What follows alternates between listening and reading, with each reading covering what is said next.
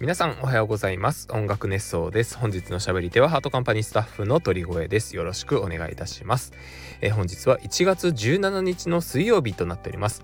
117いいなの日となってますね、えー、そんな日があるのかどうかは知らないですけれどもはいえーと実は今ですね、えー、僕は人生初めての経験をしました、えー、人生初めて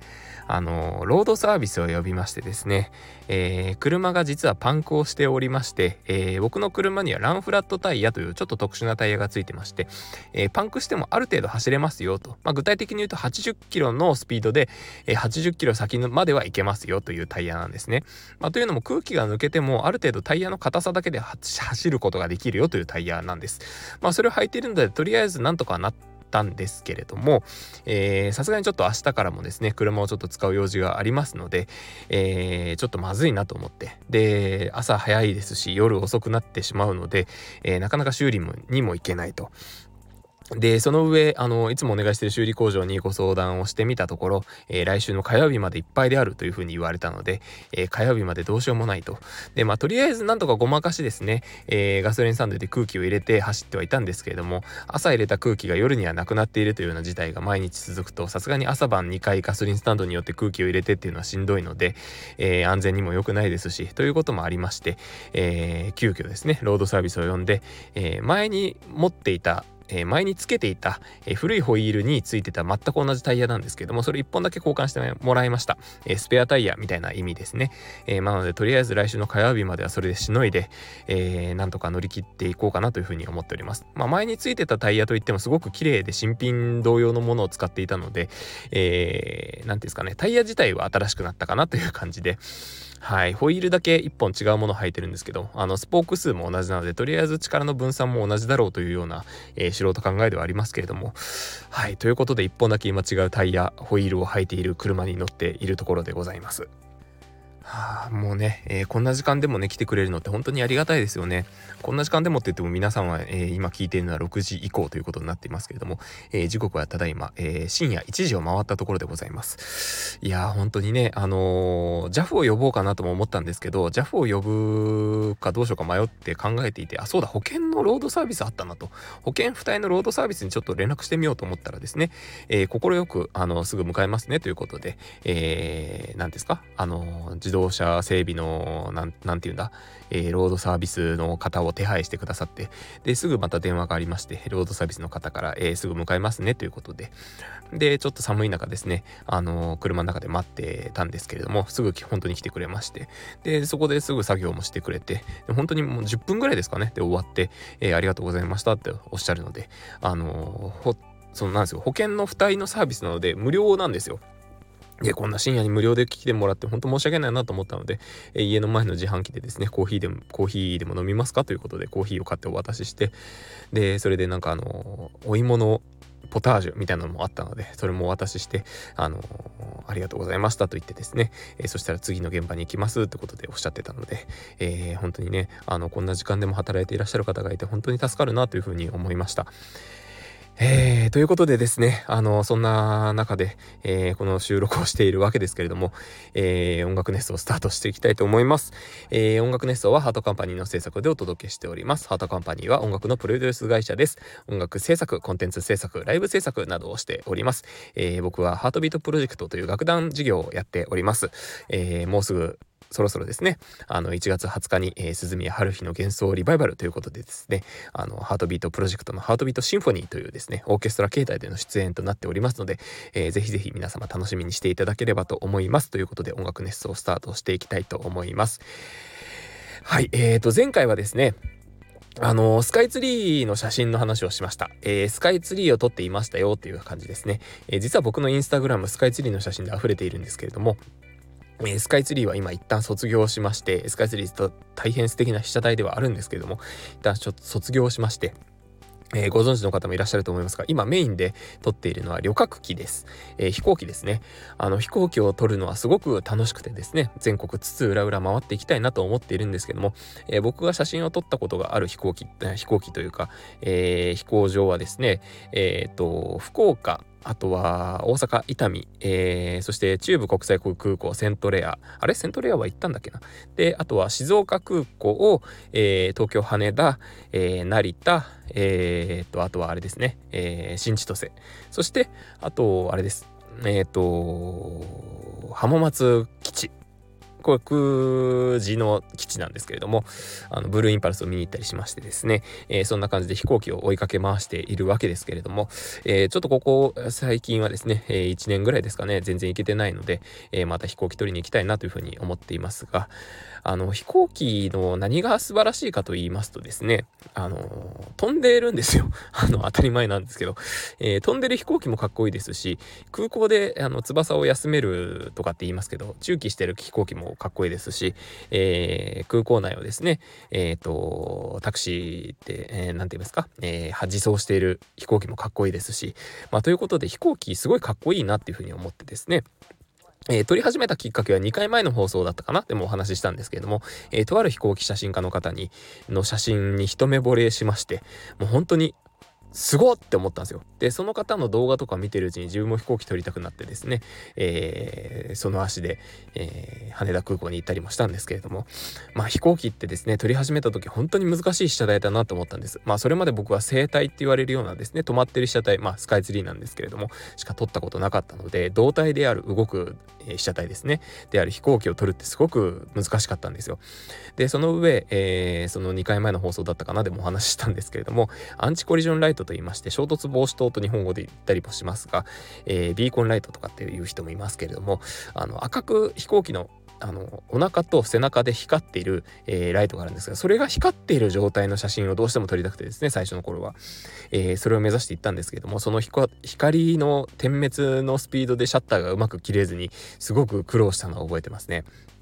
えー、飛行機写真を僕は撮るときはですね、えっ、と、AV モードって言われます、あの、キャノンなので AV モードっていうふうに言うんですけれども、えっ、と、絞り優先モードにしまして、え、絞り優先モードで、え、なるべく、えっ、と、シャッタースピードが800以下にならないようにしてます。え、理想は1000以下 1000, 1000以上なんですけれども800より下回ると結構なんか、あのー、難しいなというところがありまして、えー、飛んでるんですよね、えー、飛行機大きいので飛んでる姿を肉眼で見ててもそんなに速く感じないんですけどめちゃくちゃ速いスピードで動いてるじゃないですか、まあ、なのでなるべくですね800より下回らないようにっていうふうには考えております、えー、他にも条件とかいろいろあるんですけれども基本的には、え、そういった形がいいのかなというふうに思って撮ってますね。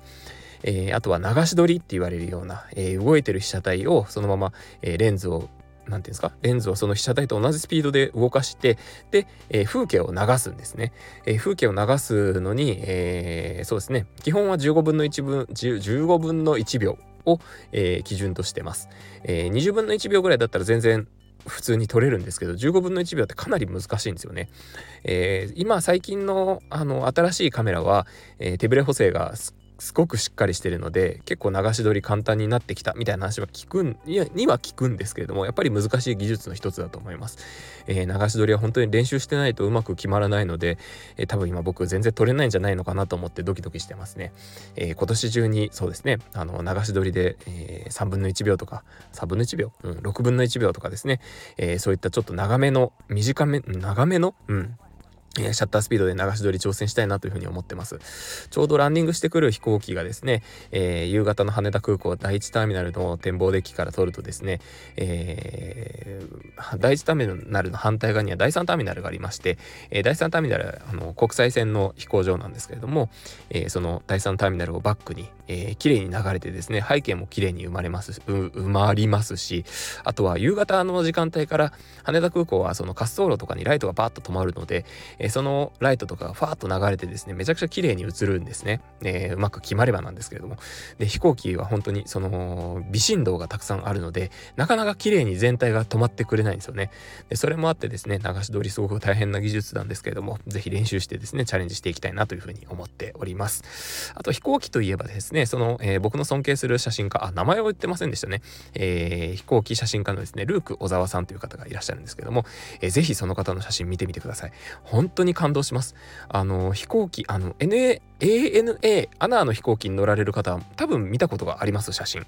あのアナのオフィシャルカメラマンでして、えー、カレンダーの撮影であったりとかあとはアナのその広告用の写真撮影であったりとかを手掛けていらっしゃる写真家の方です、えー、飛行機とあとはその情景その場の季節感のある情景とか映し出すというのがですねあのその方の写真の特徴でして、えー、夏はひまわりだとか冬は雪であったりとかっていうののですね素晴らしい風景と一緒に飛行機を撮っていらっしゃいます。えー、僕も一時期それに習ってですねいろんな条件を追っかけてはいたんですけれどもやっぱりその一瞬でその飛行機がとちょうど飛び込んでくる絵を作るっていうのはプロのなせる技だなというふうに思いましたね。あのちょうど前回かその前かにコメントを頂いてたおにぎりさんからですね春景という言葉をあの聞きましたけどもまさに一瞬の風景春景ですね。いや本当にねあの一瞬の風景をその本当に何ですか桜が例えば舞い散ったその綺麗に舞い散ってる中で飛行機がスパッと入ってくるような写真ってなかなか撮れないですよね。それをやってのけるやっぱプロってすごいなっていうふうに思いますね。うん。はい。という感じでですね、えー、そんな飛行機に乗ってですね、いきなり話は変わるんですけれども、フランスに行ってまいりました。えっ、と、ちょうど今日ですかね、えー、昨日にあたるのか、え昨日、あの、サイキックの2人が収録をされてまして、えその時に斉藤さんがちょうどそのフランスに行ってきましたよっていうお話されていたので、まあ、どういう風な旅路であったかはですね、あの、そちらのあのサイキックさんの放送をですね、ぜひ聞いていただければなというふうに思うんですけれども、えざっくりお話ししますと、えフランスに行ってエルデンリングというゲームゲームの、えー、オーケストラコンサートを聴きに行ってきました。えー、本当に感想としては一言圧巻でしたね。素晴らしい本当にかっこいいもう何て言うんですかねえっ、ー、と会場全体がもうすごい盛り上がりなんですよ。まあ熱気と歓声とあとはそのオーケストラコンサートっていうことを忘れるぐらいライブ感ですね。なんというかやっぱり生の楽器をその場で演奏してそれで映像が載ってっていうのは僕もたくさんあのやらせていただいてるコンサートの形態の一つですけれどもなんというかその完成形の一つを見た気がしましたね。あのー、感動です本当に。なんというか、うーん、僕の目標とする姿がそこにあるんだろう、あるんだなというふうに思いましたね。いや、僕もああいうコンサート作りたいな。あの、本当に、なんていうか、お客さんたちの熱量ももちろんそうですし企画としてのポテンシャルもパワーもすごいですけどその会場全体で一つのやっぱコンサートなんですよね。ステージ上だけで完結してないですしスタッフさんだけで完結してないですしでお客さんたちだけで盛り上がってるわけでもないっていう。でオーケストラのメンバーも、えー、すごくこう何ですかね熱量高く弾いてましてその熱量高くの持っていき方も何て言うんだろうな。よく僕がクラシックを学んでいた時に、えー、ちょっとあのー、マニアックな話になってしまいますけれどもえー、ラフマニノフのピアノコンチェルト2番という曲がありまして、えー、そのピアノコンチェルト2番、ラフマニノフのピアノに、えー、ピアノ競争曲2番なんですけれども、その曲の冒頭、ピアニストが、えすごい跳躍の、え高音低音の、チャーン、チャーン、チャーン、チャーンっていう、あの跳躍で和音を弾くんですけれども、え意外とロシア人をはじめ西洋の方々が弾く時ってそこのチャーンチャンチャンチャンってあっさりいくことが多いんですよね。でまあもちろん例外はありますけどで日本の方がまあこれもまた例外はあるんですけれどもちょっと主語が大きくなると良くないなと思うんですが弾かれる場合かなり熱情的に、えー、気持ちがすごくこもったような演奏されることが多くてすごく重々しいもうロシアっぽい演奏になるんですよね。でそのチャーンチャーンじゃーん、じゃーんっていう、この感じで、えー、あの海外の方が弾かれるとしたら、日本人は、じゃーん、じゃーん、じゃーん、じゃーんみたいな。まあちょっとですね、あの大げさにやってるかもしれないですけども、あの、そんな感じの違いがありますし、その後に弦楽器が始まって、メロディーで「てーれれれ」っていう風に始まるんですけどもそれもあの、結構何ていうんですか流れていくんですよね。あのー、僕の本当に主観なんですけど、えー、西洋の OK の方が、えー、楽譜が左から右に、まあ、あの、太鼓の達人みたいな感じですけど、すごく流れていくんですよね。でもそれを、えっ、ー、と、日本のオーケストラがよくやってるような、えちょっとこう気持ちが入りすぎてる演奏っていうのが、あの何ですかね、え一つ一つの音をちゃんとこう辿っていくみたいな。でそこに白感っていうのがどうしても感じてしまうんですよね。もちろんそれがあるべきなんですけれども白感というよりかはメロディーの中でのフレージングっていうかフレーズの、えー、作り方みたいなっていうのがすごくこううんと体の中から湧き出てくるようなって言ったらいいのかな。うんなんというかえっ、ー、と左右とえっ、ー、とあなんていうんだ、えー、水を混ぜたお湯の違いみたいな感じですね。うんなんというか分かりづらいですよね。うん、他何て言えばいいんだろうな。ちょっと難しいんですけど、あの、自然にそうなってるのか、作ってそうなってるのかっていう違いですね。っていうのが、えー、今回のフランスの、あの、オーケストラで感じたことですね。あのー、劇的な音楽もかなりやっぱりあっさりいくんですけどそこにやっぱり確かにパワーはこもっててでそのパワーっていうのが、えー、音楽としてグッて入ってくるんですよ。で実は僕エルデンリングプレイしたことないですし、えー、なるべく無勉強で行こうと自分の中で決めていったんですね。でなので本当に何もストーリーもわからないし、えー、一曲も曲聴いたことがない状態で行ったんですよ。これもあの今だから言いますけどあえてなんです。あのちょっとでもなんか知った状態でいくとちょっとまた違う見え方がしてしまうなと思って実際に僕が、えー、今オーケストラコンサートとかやらせてもらってますけれどもそのオーケストラコンサートを作るにあたって、えー、最終目標としてはまあ今この音楽ネストという番組だからこそ言いますがあのー、最終的にはそのその作品であったりとかを知らない方にも来てほしいなっていうふうに思ってるんです。まあそれ多分遠い道のりではあると思うんですけど果たして自分がその立場になった時にどういうふうな音楽の聞こえ方をするんだろうなっていうのも興味があって、えー、全くの無勉強で行ったんですけれどもあの音楽が、えー、生き生きとこう入ってくるんですね自分の中に。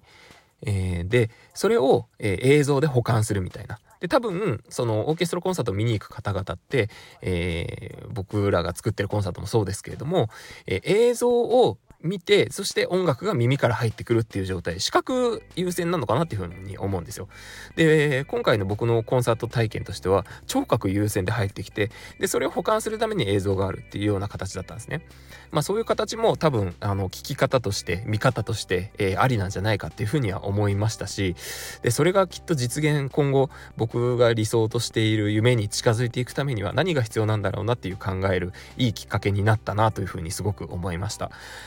なんかあのー、答えは全然まだ見つかってないですけれども多分ヒントをすごくたくさんいただけたんじゃないのかなっていうふうに思います。はいちょっと長く長く話してしまいました。飛行機写真の話からですねフランスに行ってきた話っていうふうに話しましたけれども。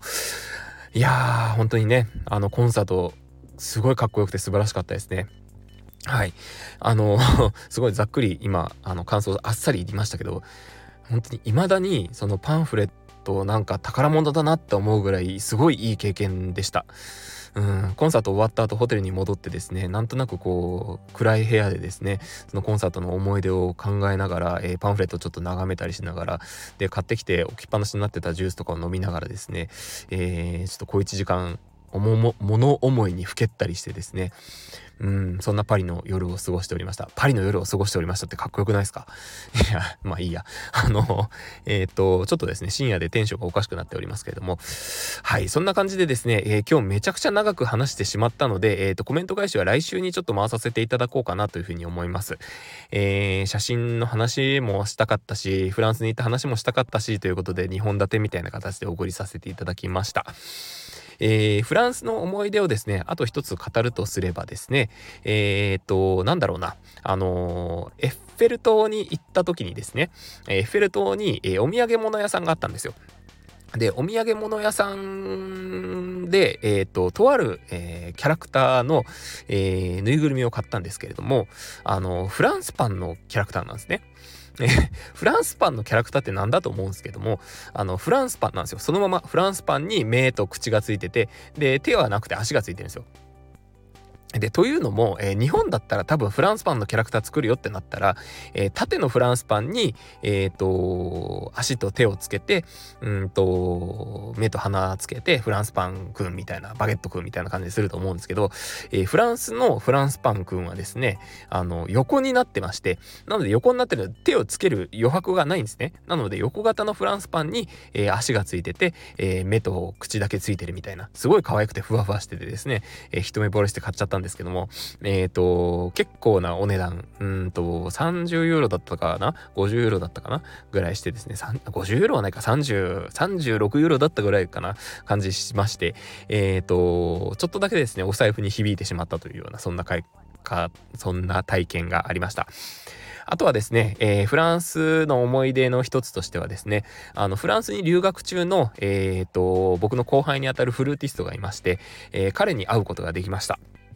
本当に、えー、30分ぐらいカフェでおしゃべりしたんですけれども、えー、シャンゼリゼのカフェでですね、えー、まさかそんな彼と会うことはあろうとはという感じなんですけども、あの彼は僕が、えーと、大学で働いていた時に初めて受け持った授業の、えー、生徒さんでして、えーと、その生徒さんがですね、えー、卒業後ちょっとしてからフランスに行ってパリで今頑張ってるっていうのを覚,、あの覚えていたというかあのちょうどツイッターで、えー、パリが寒いなっていう話パリが寒くなってきたみたいな話をしてたので、えー、彼に連絡を取ってみて、えー、今度出張でパリに行くから、あの、もし時間があったら会えたらいいね、みたいな形で言ってたら、本当に30分だけ会うことが叶いまして、もう本当にですね、彼がフランスのあの遠い土地で一人で頑張ってるっていうのを考えるとなんとなくこうジーンとくるものがありましてですね。実際にお話しして、えー、近況なんかを聞いてですね、えー、ぜひまた帰ってきたら連絡してね。ということで別れたんですけども。えっ、ー、とぜひぜひあの頑張っていってほしいなというふうに思います。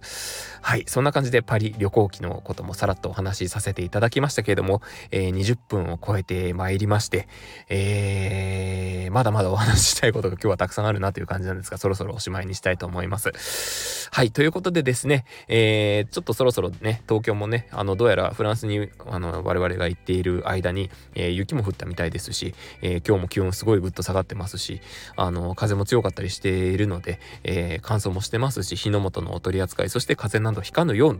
というところで、え、今日の放送はそろそろおしまいにしたいと思います、え、コメント前回いただいてた方すいません。あの、来週必ずお返ししていきたいなというふうに思いますので、え、よろしくお願いいたします。はいということでですね